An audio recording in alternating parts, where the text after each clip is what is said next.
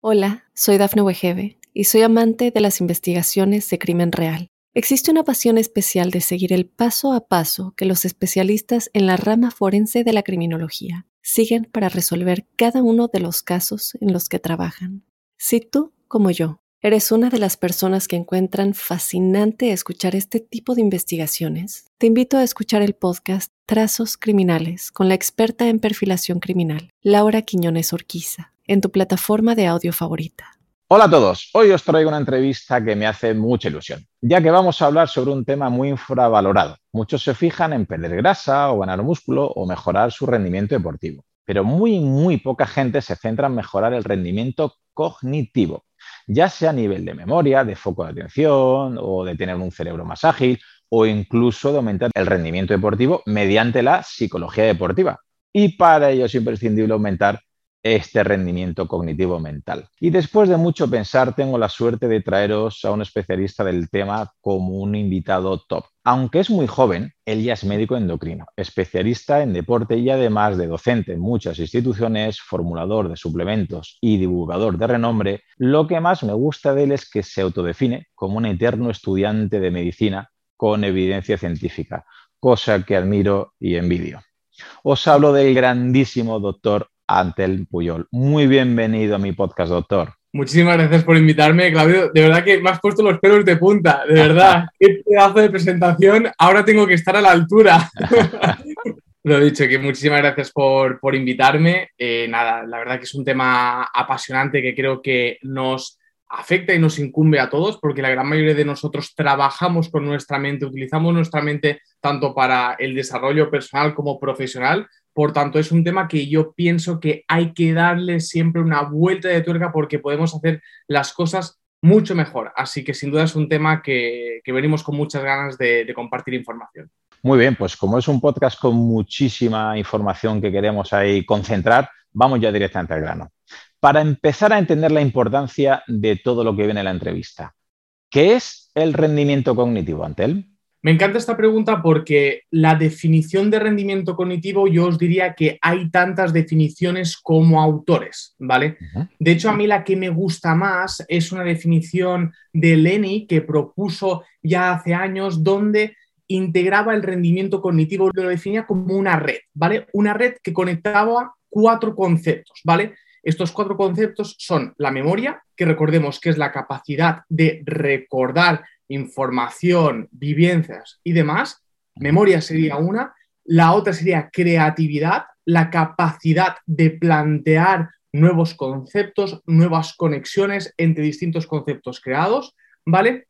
Luego tenemos la atención, que es la capacidad de centrarse en una cosa obviando lo demás. Y finalmente tenemos la inteligencia, que es la capacidad de poner las distintas piezas de un puzzle para llegar a una solución. El rendimiento cognitivo se definió como la conexión entre estos cuatro conceptos y como veis es un, es un concepto eh, de rendimiento cognitivo que necesitamos un background de ciencia y un background de definición previo para poderlo entender. Y si entendemos la definición, entenderemos que cuando tenemos grandes conceptos que parecen complejos, lo mejor es dividirlo en conceptos más pequeños que nos simplifican su conocimiento. Por eso muchas veces cuando hablamos de protocolos para mejorar el rendimiento cognitivo, nos centraremos en uno, en, por ejemplo, mejorar la capacidad atencional, mejorar la capacidad de memoria, mejorar la capacidad de resolución de problemas o de inteligencia, incluso mejorar la creatividad, ¿vale? Para hacer conceptos eh, tochos y que a veces pueden parecer difíciles, la clave está en hacerlo en pequeños eh, en pequeños problemas más pequeños y poderlos ir eh, pues eh, entendiéndolos pasito a pasito. Por eso esta definición me gusta mucho porque creo que es una definición muy práctica y muy accesible para todos. Vale, has comentado que dentro del concepto estaría memoria, atención, creatividad, inteligencia. Pero estos cuatro factores, estos cuatro parámetros, bueno, yo sí lo considero, lo necesitamos constantemente para estudiar, para trabajar, para entrenar para aprender, para conducir, para leer. Eh, ¿Quién se puede ver beneficiado de aumentar este rendimiento cognitivo? Todos. Claro. Todos. Es que es estrictamente así. Yo muchas veces cuando a mí, por ejemplo, ¿no? me dicen, ostras, mira, por ejemplo, eh, este protocolo es solo para estudiantes, ¿no? O este protocolo que se ha visto que aumentaría tal, solo para estudiantes. Digo, eh, a ver, no sé, yo creo que todos eh, nos dediquemos a lo que nos dediquemos, estudiamos, ¿no? Hay muchas formas de estudiar. Estudiar no es solo sentarse delante de un libro, también es aprender de una experiencia, por ejemplo. Eso también es estudiar, analizar el por qué algo ha ido bien o algo ha ido mal en una, por ejemplo, en una relación personal, por ejemplo, o incluso eh, haciendo bricolaje en casa por ejemplo, ¿no? Por tanto, todos nos podemos beneficiar, claro que sí. Y el rendimiento cognitivo estaría eh, unido literalmente a lo que es el estado físico, porque el trabajo mental nos cansa igual o más que el trabajo físico, es decir, conducir, estudiar, atender una charla, por no decir cuando eres tú el que da la charla o atender en clase. No, ¿Es verdad que esto te puede cansar físicamente? ¿Tú después de hacer un rendimiento cognitivo puedes estar fatigado aunque no te hayas movido? 100%, 100%. De hecho, en la literatura científica ya encontramos pues, numerosos trabajos donde además son trabajos bastante bien hechos, donde observamos pues, población que se, se la pone a entrenar sin un esfuerzo cognitivo previo, comparado con población que antes de entrenar hace un esfuerzo cognitivo y se ve que la población que ha hecho el esfuerzo cognitivo disminuye el rendimiento. Y de hecho, os diré algo que esto siempre es muy jugoso, ¿vale? Ahora que las redes sociales están tan de moda y yo tengo que decir, yo en parte me dedico a las redes sociales porque hago divulgación científica en redes sociales, por tanto, pero bueno, como digo siempre, eh, la red social, la cuestión, como todas las herramientas, hay que saber usarlas, pero esto ya es otro tema. Lo que os quería comentar de este estudio es que eh, lo que se veía era, hacían, era un estudio muy sencillo, donde ponían a dos grupos de, de sujetos, ¿vale? Un grupo miraba el teléfono durante 15 minutos antes de un entrenamiento de pesas y el otro grupo no realizaba eh, una actividad con el móvil, sino que simplemente hacía una actividad contemplativa, ¿vale? Es decir, mira a la nada, eh, pues una actividad más, eh, sí, contemplativa, ¿vale? Esta sería la palabra, Y se veía que los sujetos que no realizaban este esfuerzo mental, como era mirar el móvil y mirar las redes sociales, los sujetos que no hacían eso rendían más en su, en su entrenamiento, ¿no? Por tanto, incluso vemos que esas pequeñas dosis agudas antes de entrenar o antes de un esfuerzo demandante ligado a otro esfuerzo demandante previo, pues obviamente nos va a influir. Por tanto, todos esos que, por ejemplo, yo, sobre todo, a ver, yo creo que para la gran mayoría de personas a veces es imposible no mirar el teléfono antes de entrenar, ¿no? Ya sea por tema de trabajo, por temas personales, creo que es algo, pues, que a veces es imposible, ¿no? Pero sobre todo el hecho de entrenar sin el teléfono móvil o en modo avión, de decir, no tengo distracciones, solo tengo el móvil, por ejemplo, para tener la música o algo así. Esto me parece un tip fundamental y os parecerá una tontería, pero si no lo habéis hecho, probadlo. Probadlo, porque vais a flipar, vais a conectar con el entrenamiento de una forma totalmente distinta y muy probablemente vuestras marcas mejoren. Y os lo digo desde la experiencia trabajando con atletas y con gente que, que cuida su rendimiento. Respecto al rendimiento cognitivo, igual que hay mucha población que como no entrena, pues eh, tiene una atrofia muscular, tiene sarcopenia o tiene obesidad, ¿crees que unos malos hábitos también nos hace que tengamos menos rendimiento cognitivo por decir que tenemos un cerebro obeso o dañado hoy en día? 100%. Para mí es imposible entender, o sea, entender el cuerpo por partes me parece imposible, ¿no? Yo siempre he mm. pensado que muchas veces eh, la medicina está dividida en, órganos o en sistemas un poco por practicidad, porque al final mm, la medicina es increíblemente complejo, compleja. Yo cada vez que avanzo un poquito más, cada vez más me doy más cuenta de decir, joder, lo que me queda para aparcar, ¿no?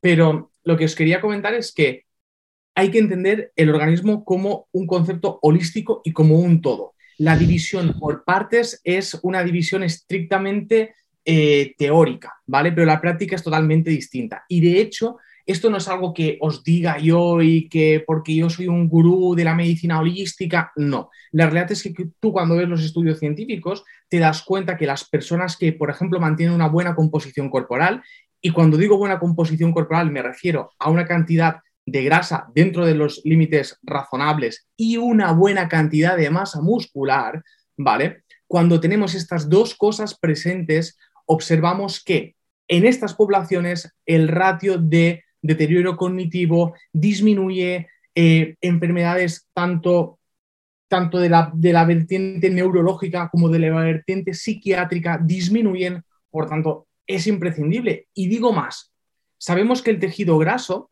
es un órgano endocrino, sabemos que el tejido graso secreta citoquinas que cuando es un tejido graso que no lo estamos cuidando, que le estamos aportando un exceso de calorías, eh, también un déficit de nutrientes. Cuando ese tejido graso se expone a eso, secreta citoquinas proinflamatorias, IL-6, TNF-alfa, em, reduce la adiponectina, aumenta la leptina, todo eso, ¿no? Toda esa secreción. Por tanto, la grasa no es solo eso que te impide lucir tableta en, en, verano en la playa, sino que es un órgano endocrino metabólicamente activo. Y os digo lo mismo con la masa muscular. Es decir, entendemos la masa muscular como un concepto estético, como un concepto simplemente de decir, bueno, mira, eh, con finalidad contráctil, con finalidad de rendimiento, y realmente el músculo es un órgano endocrino metabólicamente activo que también secreta unas citoquinas, que en el músculo se llaman mioquinas, y esas mioquinas conectan también con el cerebro. El ejemplo más claro sería el factor BDNF, eh, BDNF, que es un factor de transcripción que sabemos que la actividad muscular aumenta BDNF y el aumento de BDNF reduce incidencia de enfermedades tanto neurológicas como psiquiátricas. Por tanto, es como un plan de decir, vale, eh, ya el mensaje número uno es cuidar tu composición corporal, va a ayudarte a rendir más a nivel cognitivo y dos, cuida esa masa muscular. Y, voy a, y si me permites, voy a decir una claro. ¿vale? Porque esto me parece fundamental. Muchas veces o lo que vemos en los estudios últimamente es, no solo es importante la cantidad de masa muscular que uno tiene, ¿vale? Sino la funcionalidad, ¿vale? Es decir, lo que vemos, y esto me parece muy interesante a nivel poblacional, es que la fuerza, la fuerza se relaciona con la mortalidad. En cambio, la cantidad de masa muscular, no.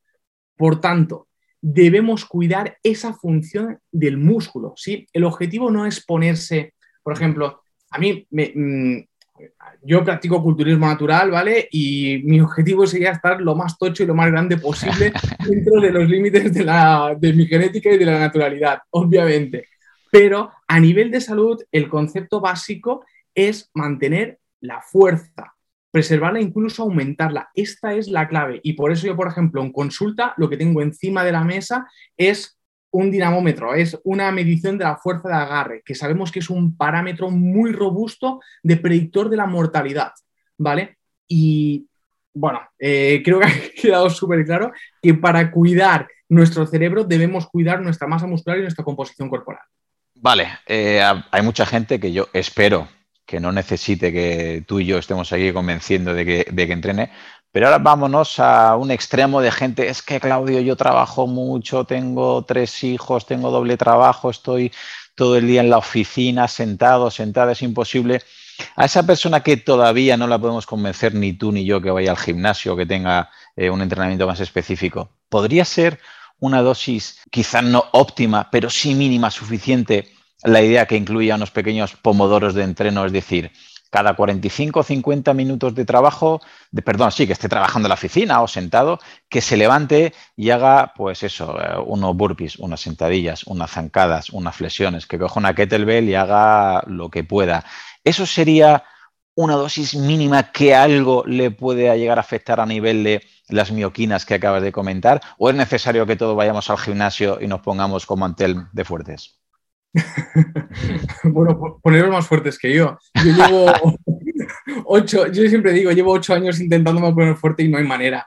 Pero la, buena vigorexia. Pero la cuestión, aparte, lo que, lo que comenta Claudia es estrictamente pertinente. Es el concepto que ahora la evidencia científica se habla del exercise snack, ¿no? Es como ese snack de ejercicio donde vemos que incluso pequeñas dosis de ejercicio aportan grandes beneficios. Si es que yo lo digo, la dosis mínima efectiva de ejercicio físico para la salud es que es muy baja. Es muy de hecho, es que es muy poca, es muy poca. De hecho, creo que hace poco salió un estudio, si no recuerdo mal, donde se veía que había una reducción del 25%, o sea, del 25% de la mortalidad con 50 minutos semanales de entrenamiento de fuerza. Ya ves.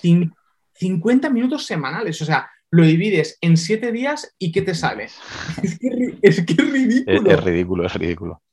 Es que es ridículo, es que lo piensas y yo, por ejemplo, cuando a los pacientes les intento, bueno, convencer, ¿no? Pero eh, enseñar, o sea, mostrar, ¿no? Lo que nos dice la evidencia, luego es como que desmontas esas barreras del no tengo tiempo, ¿no? Porque, claro. a ver, yo, por ejemplo, yo lo entiendo, ¿no? Yo, por ejemplo, hoy estoy saliente de un turno de 24 horas en urgencias donde no he parado de trabajar, he estado 24 horas trabajando, ¿vale? Y en ese momento, obviamente, no te pondrás a hacer eh, burpees y no te pondrás tal. Pero siempre hay el día después. Y el día después tienes muchas cosas eh, por hacer, pero seguro que tienes 15 minutos. O sea, seguro. Los tienes. Sí, eso seguro. Lo que pasa es que hay gente que su prioridad pues va procrastinando, ¿no? Lo va dejando y al final son precisamente los que menos hacen, los que menos están motivados. Pero yo siempre les comento una cosa que mucha gente no se la cree. No sé si a ti te pasa. Eh, hay días que estoy atascado dando mis clases o voy a dar un curso y no se me ocurre muy bien cómo plasmar la idea en una idea positiva y estoy atascado y me voy a nadar, eh, salgo con la bici, me voy a correr, me voy al gimnasio y de repente durante el entrenamiento se me ocurren ideas. Digo, ostras, Claudio, no has caído en poner esto, en poner este ejemplo o en poner esa otra diapositiva. Es normal que eso pase. Me pasa a mí que soy un poco raro, te pasa a ti también. Es lógico que esto nos pueda suceder. Es una ventaja que, tenemos la gente que, que entrena en TEL. Es una ventaja, es una ventaja definitivamente. De hecho, hay varios trabajos donde se observa, por ejemplo, la actividad cerebral cuando estamos sentados versus como cuando estamos andando y es de locos. Cuando hacemos ejercicio físico, la actividad cerebral aumenta tremendamente, ¿vale? Y es verdad que luego hay pues las teorías de la neuroanatomía donde hablan que distintas regiones del cerebro están interconectadas entre ellas y que esto nos permite pues el desarrollo de determinadas ideas y demás, ¿vale? Que no sería ese concepto de las áreas específicas, sino que todo conecta con todo. Y igual el hecho de hacer ese ejercicio físico puede activar esa conexión, ¿no? Esto ya más a nivel de hipótesis, pero lo que sí que es cierto es que aunque nos falte evidencia científica para eh, ver esto, ¿no? Porque esta sensación que tienes tú la tengo yo y la tiene la gente que hacemos deporte, ¿vale? Sí que tiene ese fundamento científico donde observamos ese aumento de activación cerebral cuando estamos realizando actividad deportiva. Y de hecho, también yo os diría más. En, un estudio publicado en 2021, creo que era el mes de diciembre, se comparaba en tres grupos, ¿vale? La capacidad de, os cuento, motivación, ¿vale? Recuperación de la fatiga mental y estado anímico, ¿vale? Estas tres cosas en tres situaciones distintas, que era ver Netflix, hacer estiramientos tipo yoga y hacer un entreno aeróbico de 30 minutos al 60% del V2 max, que es una intensidad moderada, ¿vale? Pues eh, os podéis imaginar los resultados, ¿vale? Y es que el grupo que hacía actividad física tenía una mayor percepción de la motivación después de hacer entrenamientos, se sentían más motivados para seguir trabajando y se sentían eh, con una sensación de bienestar también mayor y luego su percepción de fatiga mental era menor, ¿vale? Por tanto, es lo que, eh, es lo que comentabas, que ya vemos, ya tenemos algunos indicios de la evidencia científica que nos dice, oye, Claudio, antes no estáis locos, esto que experimentáis es real, ¿vale? Así que yo por eso muchas veces siempre lo digo, ¿no? En, sobre todo en, estudiantes, ¿no? Que me dicen, mira, yo es que estoy en época de exámenes y en época de exámenes dejo de entrenar. Y es como en plan de, tío, es lo peor que es lo peor que puedes hacer. Y yo, por ejemplo, en mi caso personal, cuando estudié el MIR, ¿vale? El examen MIR, que son pues un tipo de oposiciones que hacemos los médicos, ¿vale? Imaginaros 10.000 médicos, eh, no, más, eh, creo que somos 18.000 o algo así, que nos enfrentábamos a 8.000 plazas, ¿vale? O sea, es la Champions League, porque como mínimo es gente que es como mínimo igual de buena que tú, ¿no? Tiene la misma carrera, la misma formación, pues bueno, pues ahí nos enfrentamos todos. La preparación del MIR dura más o menos un año y ahí vamos todos a gas, o sea, vamos estudiando, no os exagero, entre 12 y 14 horas al día, es una bestialidad, ¿vale? Y mm, yo es de lo más duro a nivel de rendimiento cognitivo que he hecho. Y en esos momentos, a mí la gente me decía, oye, ¿y vas a seguir entrenando? Y digo, sí, es que sería un error que dejase de entrenar, sería un error que dejase de moverme y sería un error que mi composición corporal empeorara. Sería un tremendo error que descuidara eso. Y al final, pues el, o sea, el resultado también me, me avala en ese sentido, en mi experiencia, de decir, es que si hubiese dejado todo esto, probablemente no hubiese sacado el número del MIR que me ha permitido hacer la especialidad y estar en el sitio donde yo quiero estar. Y eso creo que es muy importante y nos da otro concepto. Y es, cuando hablamos de rendimiento cognitivo, es muy importante no solo pensar en cantidad, sino pensar en calidad. ¿Vale? Porque hay, mucha, hay muchas personas, ¿no? Porque pensemos en rendimiento cognitivo, los cuatro conceptos, memoria, atención, inteligencia, creatividad, atención ¿vale? Si no estamos atentos, es imposible fijar memoria, ¿vale? Y, para, y es mejor estar 30 minutos de full atención que una hora de eh, multitasking, divago, miro el teléfono y demás, ¿vale? Así que este concepto de mm, dar valor a tu tiempo y poner calidad en tu tiempo también creo que es algo importante. Y el hecho de tener ese espacio en tu día, de decir, ese espacio lo voy a dedicar a realizar actividad física y a entrenar, creo que es algo muy importante para que el espacio eh, anterior o posterior le saques más rendimiento y le pongas más calidad. Así que. Vale, perfecto. Pero el entrenamiento, aparte de todos los beneficios que nos estás contando, también creo, corrígeme si me equivoco, que influye en otro de los grandes problemas que tenemos hoy en día e influyen muchísimo con el rendimiento cognitivo, que es el sueño y el descanso. Tú eres un especialista en insomnio y podríamos hablar aquí horas. Y de hecho, ahora te voy a tirar los trastos para que vuelvas en un futuro al podcast a hablar sobre esto, ¿vale? Y así que no me puedes decir que no. Acepto, acepto. Pero hoy, ¿qué nos puedes resumir sobre la relación entre sueño, hablamos de cantidad o calidad, y rendimiento cognitivo?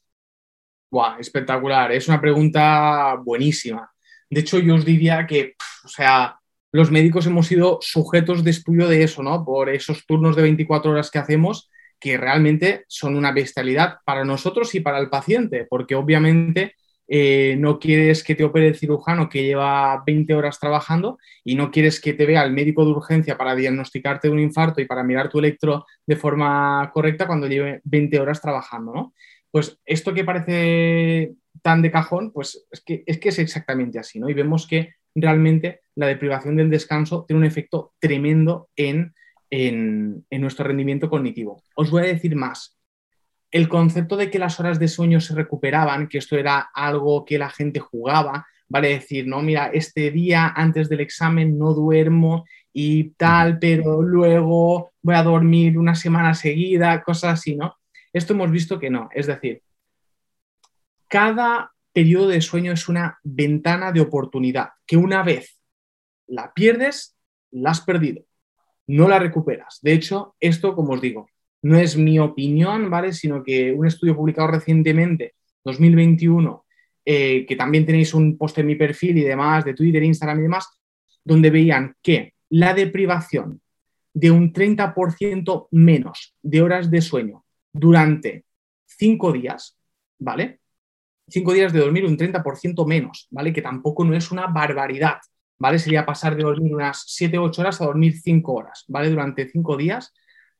Esa, eh, los efectos negativos de esa deprivación del sueño en el rendimiento cognitivo no se recuperaban a pesar de luego una semana de dormir ad libitum, de dormir sin despertador, ¿vale?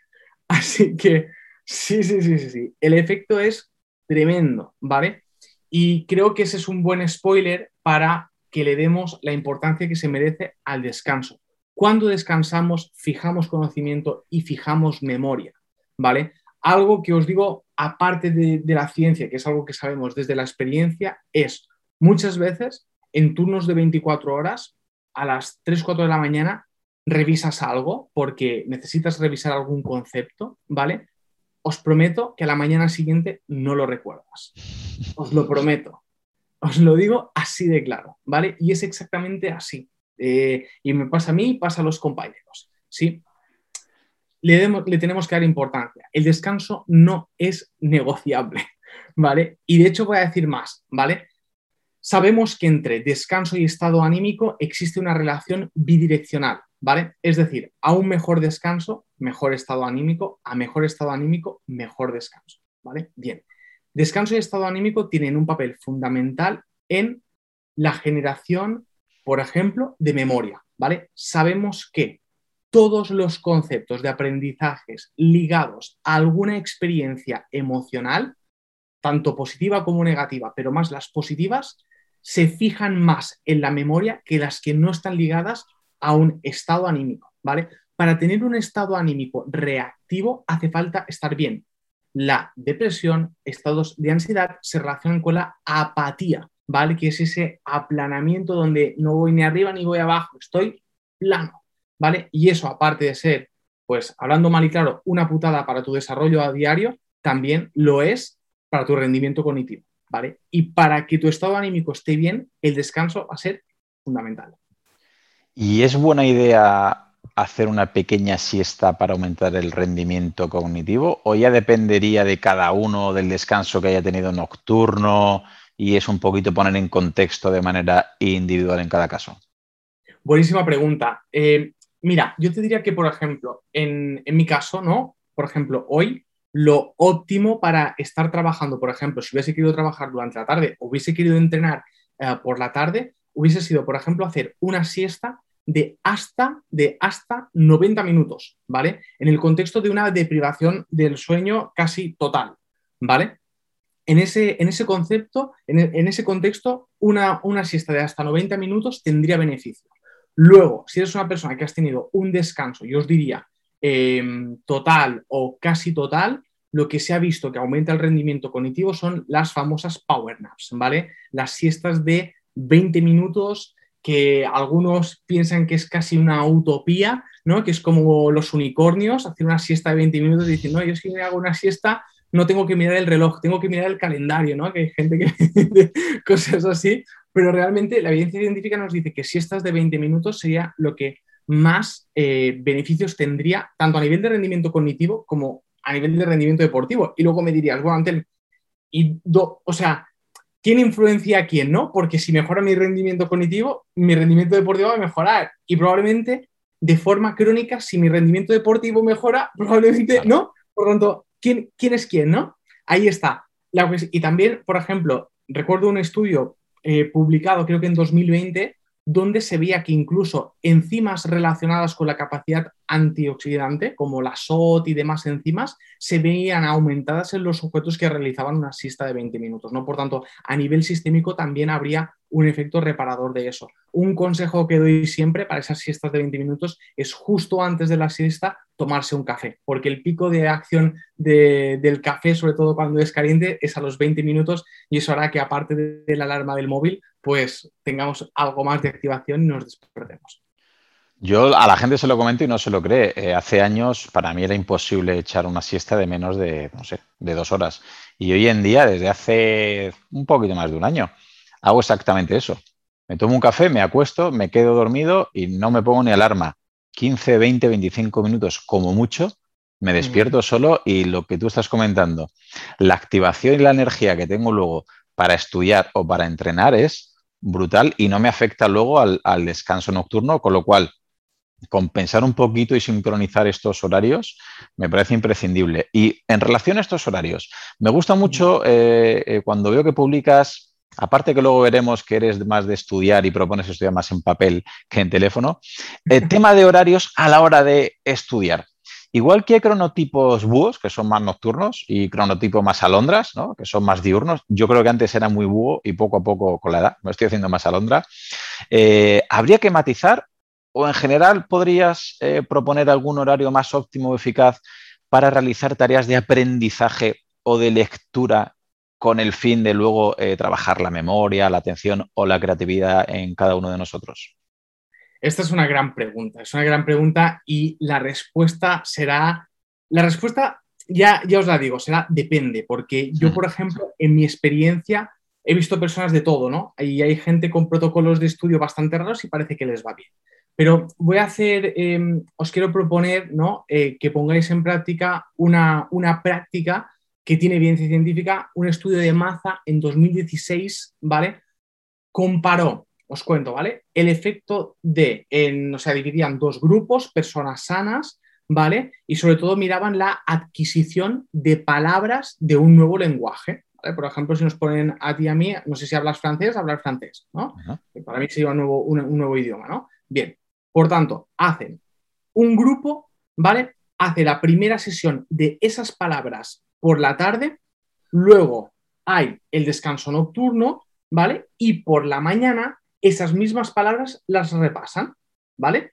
Perfecto. Esto sería grupo 1. El grupo 2 es un grupo que las, aprende las palabras por la mañana del mismo día, por, el mediodía, eh, pues nada, actividad habitual, ¿vale? Comen y hacen su actividad habitual y luego repasan las palabras por la tarde, ¿vale? Sin que en medio haya una sesión de descanso, de dormir, ¿vale? Bien. Y ahí está. ¿Qué grupo, qué grupo conseguía? Dos cosas. Primero, recordar a largo plazo más palabras, ¿vale? Y qué grupo también necesitaba menos tiempo para repasar las palabras y acordarse de todas. Pues bien, el grupo que hacía el estudio por la tarde de esas palabras, dormía y luego por la mañana repasaba, era el grupo que conseguía más fijación de memoria a largo plazo y necesitaba menos tiempo para repasar, ¿vale? O sea, resultados de verdad espectaculares, más fijación a largo plazo y más fijación también a corto plazo. O sea, eran unos resultados, eh, son unos resultados muy prometedores. Y de hecho yo, uno de los tips que doy siempre para estudiar es, por ejemplo, ¿no? Todos tenemos a veces algún tema que se nos atasca, ¿no? Algún tema que dices, esto no hay manera, ¿no? De estudiante que dices, esto no sé cómo cogerlo, tal, no sé qué. Pues una, una manera de probarlo sería decir, hago un pequeño estudio primero antes de, irme a dormir o por la tarde, ¿vale? Luego dejo las horas de sueño y repaso por la mañana, ¿vale? Muy probablemente de esa forma consiga pues mejorar la fijación de ese tema. Y ahí hay gente que me dice, porque he encontrado los dos argumentos y son los dos válidos, ¿vale? Y es la gente que me dice, bueno, Antel, pero a mí siempre me han dicho que estudiar por la mañana es mejor porque por el tema de la descarga eh, de hormonas más neurotransmisores sería mejor eh, estudiar por la mañana, en cambio por la tarde no tanto. Y luego dices, vale, pero aquí el, el efecto, ¿por qué viene? Es decir, viene porque doy un primer hit, un primer impacto en la tarde, dejo descansar y luego por la mañana fijo mejor lo que ya en cierta forma mi cabeza recuerda, ¿vale? O realmente es por el efecto también concomitante del descanso en medio, ¿no? Serían ambas cosas, ambas hipótesis me valen, pero es que ambas hipótesis no son incompatibles la una con la otra, ¿no? Lo que sí que quiero aquí matizar es que con toda la evidencia científica que tenemos, parece, parece una práctica de evidencia científica que entre sesiones prolongadas de estudio hagamos por la noche un descanso nocturno y al mediodía intentemos hacer una siesta, que probablemente nuestro rendimiento a largo plazo a nivel cognitivo va a mejorar, ¿vale? Y en los temas que, por ejemplo, nos cuesta más, intentar, pues eso, hacer un, pequeño estudio primero por la tarde del día 1 y por la mañana del día 2 volver a repasar ese tema. Perfecto. Entonces, como te vamos a hacer caso, porque eres nuestro doctor favorito con el rendimiento cognitivo, espero que todo el mundo ya entrene, que todo el mundo tenga un buen descanso y que todo el mundo ya haya aprendido unos horarios óptimos y más eficaces a la hora de eh, memorizar, de aprender y mejorar este eh, rendimiento. Vámonos a otro de los pilares que creo que falla muchísima gente, porque enseguida preguntan por suplementos o medicación, pero creo que le falta todavía, todavía una, una pata a este taburete, que es el tema de nutrición. Eh, muchos, como estamos polarizados, ¿no? Pues los keto hablan de los ácidos grasos, cómo influyen, eh, los, ¿no? los veganos obviamente van eh, en otros términos, pero yo veo que no hay una guerra o que mucha gente no aboga por los micronutrientes. Es decir, hay una pelea de grasas versus hidratos, la proteína, gracias a Dios, está ganando fuerza y apoyo, pero yo veo que, por ejemplo, nos habla de la vitamina B, de la colina, del omega 3, del DHA. Eh, ¿Tiene relación lo que comemos, la calidad de lo que comemos con nuestro rendimiento cognitivo? Sí, sí, 100%. O sea, es una pregunta espectacular. Yo muchas veces, ¿no? En, en redes ves que la gente se da de hostias, ¿no? Y dices, hostia, aquí nos peleamos y dices, sí, pero no nos estamos haciendo la pregunta adecuada. ¿No? Porque muchas veces dices, vale, el debate es carbohidratos versus grasas, pero nadie se ha planteado la calidad, los micronutrientes y demás. Nadie, ¿no? De hecho, yo os quiero, eh, yo os quiero proponer la lectura de un estudio que también publiqué recientemente, bueno, que hice difusión de él en Twitter, ¿vale? Donde, por ejemplo, hablaba de los flavonoides del cacao, ¿vale? Es un estudio publicado en Nature en 2020 en sujetos sanos, ¿vale? Donde se veía que dividían los sujetos en dos grupos, ¿vale? No, perdonad, era un estudio cruzado, es decir, los sujetos en una situación y luego los mismos sujetos en otra situación, ¿vale? En una situación consumían un chocolate con baja cantidad de flavonoides, como puede ser un chocolate con leche con baja cantidad de cacao, y en la otra situación un, pues, un chocolate con una alta cantidad de cacao que, si no recuerdo mal, creo que era entre el 80 y el 85%, ¿vale? Uno tenía eh, baja cantidad de nutrientes, el otro alta cantidad de nutrientes, en este caso de flavonoides. Pues os podéis imaginar los resultados y era que el grupo que, que consumía este chocolate negro con alta cantidad de cacao conseguía, se veía una mayor activación a nivel cerebral en áreas relacionadas con el aprendizaje y luego en test de rendimiento cognitivo también rendían mejor. Y la verdad es que además eran con dosis de cacao que la verdad eran dosis muy pequeñas, ¿vale? O sea, sería, por ejemplo, serían unas, yo os diría, unas dos onzas de, cacao de este que nos venden, bueno, en todos los supermercados y demás, son dos onzas, ¿vale? O sea, para que os fijéis eh, lo importante de los nutrientes y la cantidad que necesitamos. Porque hay gente que dice, ah, pues a comer chocolate, ¿no? Y hombre, cuidado, que las calorías importan, pero dos onzas te las puedes permitir en cualquier proceso ah, de, alimentación y si no te lo puedes permitir, mal vas, cambia de, plan. Pero eso por una parte. Y luego tenemos todo, todo lo que has comentado de vitaminas, minerales y demás. Yo, por ejemplo, el tema de las vitaminas B, Em, me parece algo fundamental. Y de hecho, hay, bueno, las vitaminas B actúan como cofactor de muchísimas reacciones enzimáticas en nuestro cuerpo, ¿vale? Y de hecho, un pequeño detalle, si os fijáis en, ah, por ejemplo, las bebidas energéticas, ¿no? Y lejos de defender su uso y demás, ponen, ponen vitaminas B, ¿vale? Porque saben que muy probablemente la gente se va a sentir mejor, ¿vale? Pero claro, yo no os voy a decir que obtengáis vuestras vitaminas B de las bebidas energéticas, obviamente no.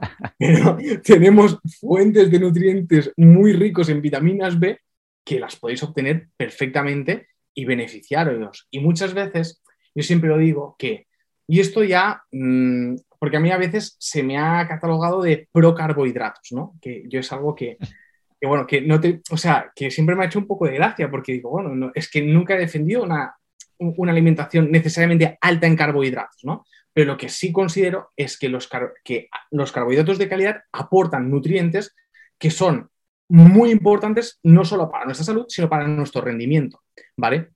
Y ahí tenemos eh, frutas, verduras y cantidad, eh, cereales, legumbres, cantidad de nutrientes que mm, si no tomamos estos tipos de alimentos, los vamos, vamos a prescindir de ellos. Siempre pensad algo, y es, a más restrictiva es una alimentación, mayor riesgo de carencias nutricionales tiene, sea high carb, sea low carb, sea eh, keto carnívoro, sea keto normal, sea vegano, me da igual. O sea, me da igual. Es un factor de riesgo tener una alimentación muy restrictiva para el desarrollo eh, de, déficits nutricionales. Y es algo, y es algo que en 2022 pensar que por nuestra elección podemos generar un impacto muy negativo en, nuestro rendimiento y en nuestra salud es algo que dices, hostia, eh, ¿qué está pasando? ¿no?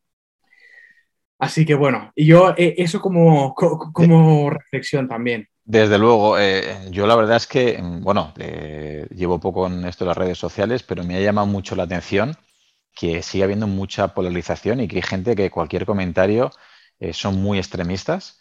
Hay mucho keto extremista y mucho vegano extremista y se siguen quedando con los macros. Y yo les pongo ejemplos como cenar Oreo con Coca-Cola puede ser vegano y no tiene por qué ser muy, muy saludable. Y con el keto igual, hay gente que de, al final acaba con embutidos, con bacon y demás, y piensan que el malo es el carbohidrato. Y yo creo que hay una gran pelea eh, con los macronutrientes, pero con los micronutrientes los estamos infravalorando y al final yo lo pondría por encima, eh, de, sobre todo a nivel de rendimiento físico y cognitivo, como comentas. Luego, claro, mucha gente eh, al, no, estar atentos de los micronutrientes, pasan a la, pregunta del millón. Antel, ¿qué no trópico me puedo suplementar? ¿Qué es un no trópico? Antes de nada, para que lo entiendan los oyentes. Y claro, si mi alimentación es deficitaria en vitamina B, en zinc, en selenio, en magnesio, en omega 3, en DHA, en colina, notarán mucho más que, cualquiera de nosotros, imagino yo, el suplementar de forma exógena. He hecho un pequeño resumen, eh, he hecho un, copia-pega de la página web de Marcos Vázquez de Fino Revolucionario que clasifica extracto de arándano, cafeína, teanina, bacopa, creatina y alfa-GPC. ¿Nos podrías dar ¿Podemos pasar por encima para dar así algún consejo básico sobre cada uno de ellos? ¿Te parece? Total, perfecto, perfecto. Eh, voy a ir a gas, ¿vale? Para dejar mucha información. Mirad, primero de todo, el concepto de nootrópico se define como cualquier sustancia que pueda aumentar nuestro rendimiento cognitivo. Deciros que hay tantas definiciones como autores otra vez, ¿vale? La definición clásica nos orienta a eso y también infiere que tiene que ser sustancias que ejercen un, papel neuroprotector, ¿vale? Por tanto, no, no, deben de tener un efecto de desgaste y de exprimir nuestro cerebro, ¿vale? Importante esto. Y también que tiene que tener un perfil de seguridad bastante, bastante apto y bastante decente. ¿Por qué digo esto? Porque, por ejemplo, hay sustancias que aumentan el rendimiento eh, cognitivo o pueden aumentar el rendimiento cognitivo y en cambio tienen perfiles de seguridad y perfiles eh, sobre todo de seguridad a largo plazo, que son bastante nefastos, ¿no? Sobre todo cuando, por ejemplo, no hay, eh, no hay indicación médica, ¿no? Porque si, por ejemplo, tenemos eh, algunos, trastornos, algunos trastornos de comportamiento conductuales que necesitamos algunos tipos de medicación que tienen que ser prescritas por un facultativo pues acreditado para ello, pues esto es un contexto concreto. Si eres una persona sana que intentas utilizar esa medicación, probablemente te vaya a hacer más mal que bien. ¿Vale? Por tanto, eso ya concepto número uno y, quiero que quede claro porque luego es la típica pregunta de, oye, Antemi, ¿qué opinas del fenilo y de demás? ¿no? Pues, pues, pues un poquito eso, ¿no? Bien, eso por una parte. Luego, ¿qué más?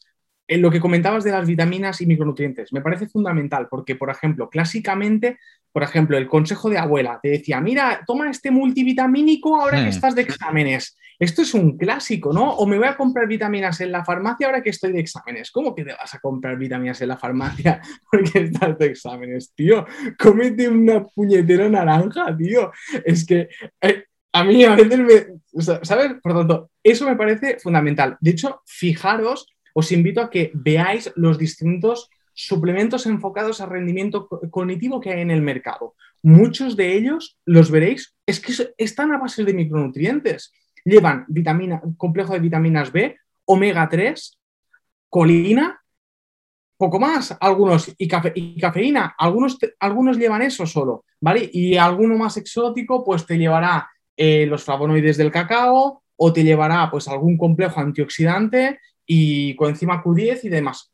Punto y se acabó, ¿vale? Y extracto de arándano. Punto y se acabó. Es eh, así, ¿vale? Así que, importante, todo esto lo podéis obtener de vuestra alimentación, ¿vale? Importante. Luego tenemos otros principios activos que yo creo que vale la pena considerar cuando tenemos todo eso en su sitio, como muy bien ha comentado Claudia, ¿vale?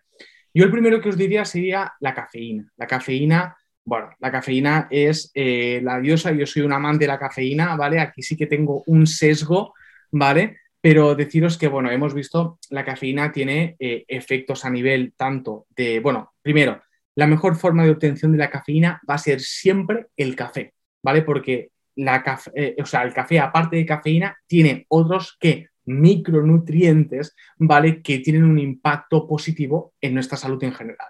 ¿Vale? Por eso el café descafeinado se ha visto que también tiene efectos positivos en nuestra salud, ¿vale? Así que eso, mensaje número uno respecto a la cafeína. La mejor forma de obtener la cafeína va a ser siempre, indiscutiblemente, el café.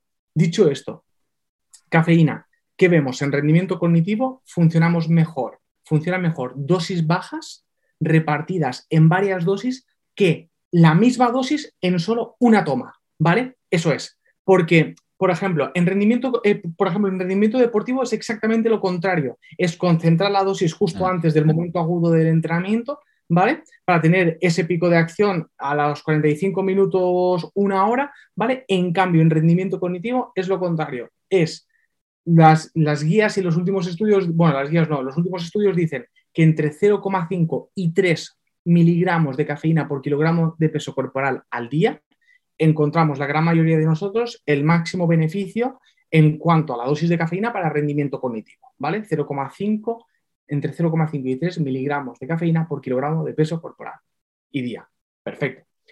Esta dosis repartida en varias tomas, se sugieren tomas cada 3-4 horas, sería lo óptimo. El mensaje clave es, eh, por ejemplo, si en épocas demandantes, pues un café cada, por ejemplo, 4 horas, ¿vale? Dejando siempre un margen de, yo os diría, 6-7 horas antes de irte a dormir, porque la vida media de cafeína es entre 6 y 8 horas y cuando nos vamos a dormir no queremos que haya cafeína eh, o mucha cafeína en nuestro sistema para que no tenga un, impacto negativo en nuestro descanso, ¿vale? Así que tip de la cafeína rápido, guía práctica de la cafeína. Destacar que podemos maximizar los beneficios de la cafeína si la unimos a L-teanina, ¿vale? L-teanina es un aminoácido, ¿vale? Donde se ha visto en los estudios que cafeína más L-teanina es superior en rendimiento cognitivo a cafeína por sí sola, ¿vale? Dosis 100 miligramos de cafeína, 100 miligramos de L-teanina. Incluso algunos estudios ponen 100 miligramos de cafeína y 200 de L-teanina. La L-teanina, ¿qué hace? Potencia lo bueno de la cafeína y reduce lo malo. Lo malo es, exacto, excitabilidad, nerviosismo y demás. ¿Vale? Rápido, pim pam, ¿vale? Yo creo que, ha quedado claro. yo os diría, de la cafeína, mensaje es usarla con cabeza, empezar con la mínima dosis efectiva y dejar margen para subir si la, si la situación lo requiere, ¿vale? Pasamos a lo siguiente, si queréis, ¿vale? Yo voy, yo le voy tirando. Tú interrúmpeme, Claudio, porque yo tengo. No, no, no, no, en absoluto, en absoluto. Es un placer escucharte.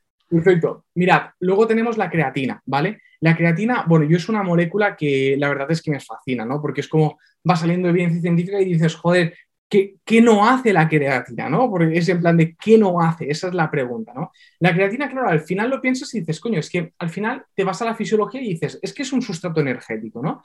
Y es un sustrato energético porque recordemos que la creatina da grupos fosfato. El grupo fosfato es para la síntesis de ATP, de ADP a ATP. La moneda energética de nuestro organismo es el ATP. Vale, tenemos una molécula que puede aumentar nuestro ATP del cuerpo. Perfecto, nos va a generar un aumento del rendimiento físico, ¿vale? Y muy probablemente nuestras neuronas también se beneficien de ello. Y esto es exactamente lo que vemos en los estudios. Aparte de ese aumento del rendimiento cognitivo que se ha objetivado sobre todo en personas con deprivación del descanso, como podría ser mi caso ahora mismo, ¿vale? Aparte de eso, tiene, eh, se ha visto esto en estudios de asociación y sabéis que asociación no implica causalidad, ¿vale? Que las personas con una ingesta elevada de creatina tienen mayores tasas de depresión que las personas con una ingesta baja, ¿vale? Así que importante también eso, se infiere que podría tener algún papel en alguna síntesis de neurotransmisores, como por, por ejemplo la serotonina o la noradrenalina, ambos implicados en la cognición, ¿sí? Aparte del estado anímico y demás. Dosis de creatina, en la gran mayoría de estudios para rendimiento cognitivo proponen 5 gramos, 5 gramos al día. Sabemos que la creatina funciona por saturación, por tanto, da igual el momento del día, 5 gramos, no te olvides de ella y ya está, ¿vale? Y luego hay estudios que ah, evocan por dosis un poquito más altas, que serían pues 0,1 gramos por kilogramo de peso corporal, en mi caso 90 kilos, 9 gramos, ¿no? ¿Qué os diré? Pues que al final, a largo plazo, pues poco importa, porque como funciona por saturación, a largo plazo, en algún momento llegarás a saturar los niveles celulares, ¿no? Por tanto, antes o después, pues, bueno, esa, me explico, o sea, es más teórico que práctico. Eh, perfecto. Luego tenemos, podemos pasar de la creatina, pasamos a todos los derivados de la colina, ¿vale? El alfa GPC, que, muy bien comentados, que muy bien comentabas. Eh, respecto al alfa GPC, en comparación con otros derivados de la colina, como puede ser, por ejemplo, la citicolina o la colina por sí sola, sabemos que el alfa-GPC tiene una mayor penetrancia a la barrera hematoencefálica. Significa que pasa en mayor cantidad a nuestro cerebro y ahí va a intervenir sobre todo la síntesis de, em, eh, acetilcolina. La acetilcolina es un neurotransmisor implicado, mm, o sea, implicado especialmente en atención y en memoria. ¿vale? Por tanto, el hecho de tener buenos niveles de acetilcolina se ha visto que tiene un papel importante en mantener esas dos funciones. ¿sí? Eh, las, dosis de, eh, las dosis de este suplemento van en la gran mayoría de estudios entre 600 miligramos, perdón, entre 300 miligramos incluso hasta el gramo al día. yo recomendaría una dosis de 600 miligramos, ¿vale? Para empezar de alfa GPC y también sería diario. Ya os digo, de todos los derivados de la colina, este es para mí el, el gold estándar. Voy a hacer un poco de, bueno, de publi o para, para ver que al final la, evidencia científica la utilizamos para cosas así. Eh, yo, como muy bien ha comentado Claudio, yo trabajo para una empresa de suplementación, me dedico en cierta parte al I más D, a intentar desarrollar productos basados en evidencia científica, ingredientes efectivos a dosis efectivas es nuestro lema, ¿vale? Y básicamente tenemos un producto nootrópico que lleva alfa GPC, por lo que os he comentado, porque dentro de los derivados de la colina, el mejor es el alfa GPC, ¿vale? Y, perfecto, perfecto. Para iniciarse, estaría bien, nos darías un aprobado si antes de la siesta nos tomamos un café solo con un par de onzas de chocolate y un puñado de arándanos para aumentar el rendimiento cognitivo por la tarde. Me parece increíble y además es que estaría buenísimo. y, está bueno. Así lo hago yo, era para ver si me das el visto bueno. Vale, para ir cerrando poco a poco la entrevista, Tela, aunque me gustaría estar contigo muchísimas horas, ya tenemos claro lo que nos mejora.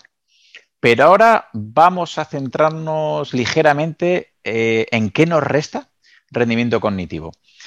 ¿Hasta qué punto es cierto que usar los móviles, tener mucho estrés, eh, beber alcohol, ser sedentario o comer ultraprocesados, sabemos que afectan al rendimiento físico, y no hay tampoco mucho que explicar porque es obvio, pero afecta tanto al cerebro y al rendimiento mental? 100%, ¿eh? O sea, 100%. El titular, si queréis el clickbait, es la silla mata, ¿vale? Y nos mata físicamente, nos mata mentalmente y es así. O sea, de hecho, vemos lo que hablábamos, ¿no? La exposición a móviles justo antes de un esfuerzo físico disminuye el rendimiento. Eh, la exposición a móviles justo antes de estudiar disminuye el rendimiento. Eh, con la televisión hemos visto que tampoco es un buen, es un buen método para recuperarse del agotamiento mental, que la gente dice, ay, estoy agotado, me voy a poner la tele. Pues quizás no es la mejor opción, ¿vale? Y luego el tema de la alimentación, es decir, Mm, nosotros vemos en los distintos estudios que, o sea, muchas veces vemos en los estudios que decimos, vale, la gente que hace restricción calórica, ¿vale? Que hace un déficit calórico, un déficit energético, mejora el rendimiento cognitivo. Y dices, ¿es por el déficit energético o es porque mejoran su composición corporal y realmente tienen un ambiente menos inflamatorio porque reducen la cantidad de grasa y están mejorando todo el estatus oxidativo, inflamatorio y demás de su organismo. Pues muy probablemente sea por eso, no sea estrictamente por el déficit energético. Eh, el déficit, o sea, el déficit energético es la causa que genera una consecuencia, ¿no? Por tanto, ahí, está.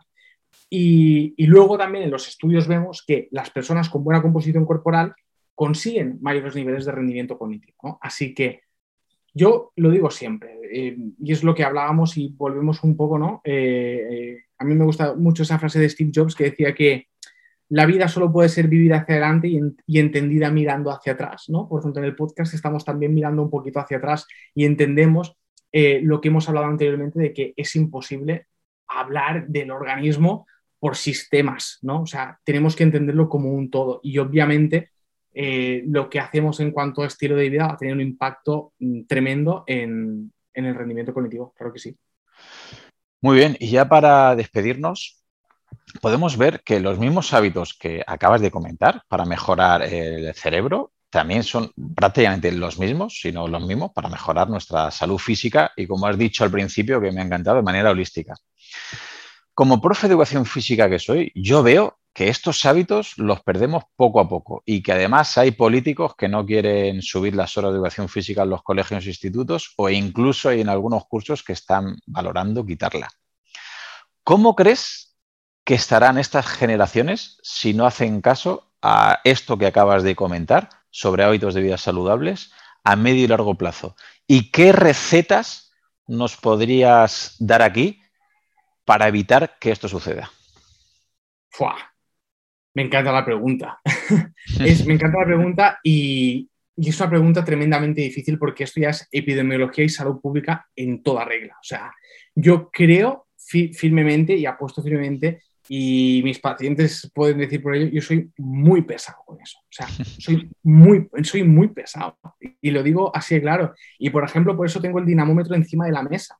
Porque la gente objetiva que va perdiendo fuerza. ¿Vale? Y yo sé cuando no están haciendo las recomendaciones y las pautas que se están dando. Y no es para culpabilizar a nadie, es para concienciar que es algo importante, ¿no? Por tanto, el primer mensaje yo creo que es concienciación, concienciación, divulgación, y ese creo que es un papel que no solo yo, no solo tú, sino todos tenemos un, rol en eso. Eh, solo que cambies la perspectiva a una persona habrá valido la pena porque le, le estás salvando la vida y le estás dando no solo mm, años a la vida, sino vida a los años, que eso también me parece importante. Luego a nivel de escuela y a nivel de, los, chavales, yo es que, mira, yo creo que de las cosas que a mí me han ayudado a ordenar eh, la cabeza y, y incluso pues a nivel profesional a rendir bien ha sido el deporte de competición. O sea, yo he jugado toda mi vida baloncesto, toda mi vida y a nivel pues relativamente alto. Y los valores del deporte, es que los, valores del deporte que te da la disciplina, la constancia, eh, la humildad, el respeto, todo eso, independientemente ya de composición corporal y demás, ¿eh? o sea, todo eso creo que es algo que luego se, se refleja en tu vida diaria, ¿no? Y tú como profesor de educación, de educación física lo sabrás mucho mejor que yo, ¿vale? Por tanto, quitar, restar horas de esa educación a los chavales me parece algo no sé, o sea, me parece un delito, casi, casi. Así de claro te lo digo, para la salud y para los, valores de, todos. A mí el, bien que me ha hecho el deporte es algo, mm, bueno, bestial. A mí, yo, siempre digo, ¿no? Para mí entrenar es como lavarme los dientes, ¿no? Uno no puede pensar el hecho de decir, voy a pasar este día sin lavarme los dientes. La gente dirá, ¿qué haces? ¿No? Pues igual con el entrenamiento, es decir, te lavas los dientes y pues yo entreno para mí es lo mismo, ¿me explico? Y, ese tiene que ser el mensaje. Y, para las generaciones futuras, decir, yo muchas veces también eh, abogo por el discurso de, aparte de sentirse bien, que es algo que uno cuando hace deporte se siente bien y es algo que uno debe experimentar en la vida, el decir, qué bien me siento después de este entrenamiento, que esto Arnold Schwarzenegger, ¿no? Decía, por ejemplo, después de entrenar, que entrenar y cuando uno estaba bombeado en el gimnasio era como correrse, ¿no? Como lo comparaba como con el coito tal cual. ¿eh? O sea, esto no es... Y, eso será una exageración, pero es que uno se siente muy bien. Independientemente de todos los beneficios que comentaba, uno se siente muy bien. Y eso también hay que decirle, eh, hay que decirle a las generaciones futuras. Y luego también destacar que cómo estaremos nosotros eh, cuando tengamos 80 años también viene determinado por lo que hacemos en, etapas tempranas de nuestra vida, ¿vale? Y realmente, yo no los, o sea, yo, Claudio, sé, que te vas a sentir identificado conmigo, pero yo cuando tenga 60, yo cuando tenga 60, 70, 80 años, yo quiero ser el abuelo que está fuerte, que va a buscar a, a sus nietos al cole. Así de, así de claro. Y ese es uno de mis objetivos en esta vida, y lo digo así de claro, ¿vale? Y creo que concienciar en eso tener presente que el presente va a impactar de forma tremenda en nuestro futuro y sobre todo en edades tempranas que somos tan moldeables a nivel de hábitos, a nivel de valores, a nivel de aprendizaje, es una ventana de oportunidad para hacer las cosas mejor que nunca. Y, yo lo pienso así. Así que no sé si he contestado muy bien a tu pregunta, gracias. Pues no te imaginas lo bien que, has contestado porque la verdad necesitamos profesionales en el ámbito de la salud como tú. Y que esto lo diga un profesor de educación física, pues bueno, es un poquito lógico y obvio y parece un poquito a veces pedante que siempre hablamos de lo mismo. Pero que lo diga una persona como tú, con el conocimiento que tiene, con la titulación que tiene y cómo divulgas, pues para todo el ámbito de la educación física, yo creo que hablo en boga de todos que te tenemos que agradecer lo que acabas de decir y que ojalá, al fin y al cabo, digamos, el estatus mayor te pueda escuchar a ti y a voces como la tuya para que el día de mañana, pues por lo menos no tengamos esta epidemia de resistencia a la insulina, de obesidad, de sedentarismo y tú, mejor que nadie, sabes lo que ves en consulta, lo que ves en hospital y cómo se puede prevenir con hábitos de vida saludables como los que has comentado de entrenamiento, de descanso y sueño, de sincronizar biorritmos o de nutrición. Así que mm, te digo de verdad que muchísimas gracias por el máster que nos acabas de dar. Eh, creo que eras la mejor persona que he tenido la suerte que vengas para hablar de este tema porque yo hago un paralelismo contigo y con el rendimiento cognitivo. Mucha gente más o menos tiene claro que es imprescindible y que es bueno este rendimiento cognitivo y mucha gente sabe que eres bueno, pero creo que no es proporcional la información que divulgas, con la claridad que divulgas, con la evidencia que te respalda, con la fama que tienes hoy en día. Me parece que tienes que dar un posito más, que entre todos tenemos que promocionarte, porque eres, macho, para mí, un doctor top y hay gente con menos capacidad que tú que llega mucha más gente y eso a mí me duele. Por eso, de verdad, muchísimas gracias, Antel. Y antes de irnos, ¿dónde te podemos encontrar y dónde te debemos buscar? Bueno, Claudio, eh, estoy con los pelos de puta, de verdad. Muchísimas gracias, muchísimas gracias eh, de corazón.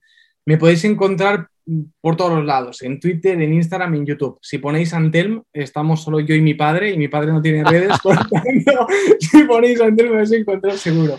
Así que, eh, como The Fitmet Student, también me encontraréis en Instagram y en YouTube, ¿vale? Y en Twitter como Antelm Pujol, ¿vale? Así que, nada, pero si ponéis Antelmo salgo, os salgo por todos los lados. Y lo dicho, Claudia, ha sido un placer. Espero que sea el primer episodio, que nos podamos reencontrar en, futuros episodios. Eh, me parece una iniciativa que has tomado brutal. Agradecido de poder formar parte de, esta serie de, de podcast y, oye, un auténtico placer, de verdad, de corazón. El placer es mío. Ojalá siga siendo siempre un eterno estudiante, como bien te autodefináis, porque eso significa mucho de, ti mismo. Muchísimas gracias, Andel. Te mando un abrazo. Un abrazo, Claudio. Gracias. Solamente agregar que si te ha gustado, la manera de agradecérmelo es que lo compartas con algún amigo, familiar, grupo o compañero de entrenamiento. Si ves interesante el contenido y quieres escuchar los próximos episodios, suscríbete en tu reproductor de podcast habitual. También recordarte que me puedes encontrar en Instagram, en Facebook y sobre todo YouTube, Twitter o en mi blog Profe Claudio Nieto, donde intento compartir información que creo interesante aclarar y divulgar. Y un último favor, déjame una reseña en la plataforma que utilices. Me ayudarás a darme a conocer y que pueda llegar el mensaje a mucha más gente. Así que con esto me despido. Muchísimas gracias por escucharme hasta el final y te espero en unos días por aquí con un nuevo episodio. Hasta pronto. Hola, soy Dafne Wegebe y soy amante de las investigaciones de crimen real. Existe una pasión especial de seguir el paso a paso que los especialistas en la rama forense de la criminología siguen para resolver cada uno de los casos en los que trabajan. Si tú, como yo, ¿Eres una de las personas que encuentran fascinante escuchar este tipo de investigaciones? Te invito a escuchar el podcast Trazos Criminales con la experta en perfilación criminal, Laura Quiñones Orquiza, en tu plataforma de audio favorita.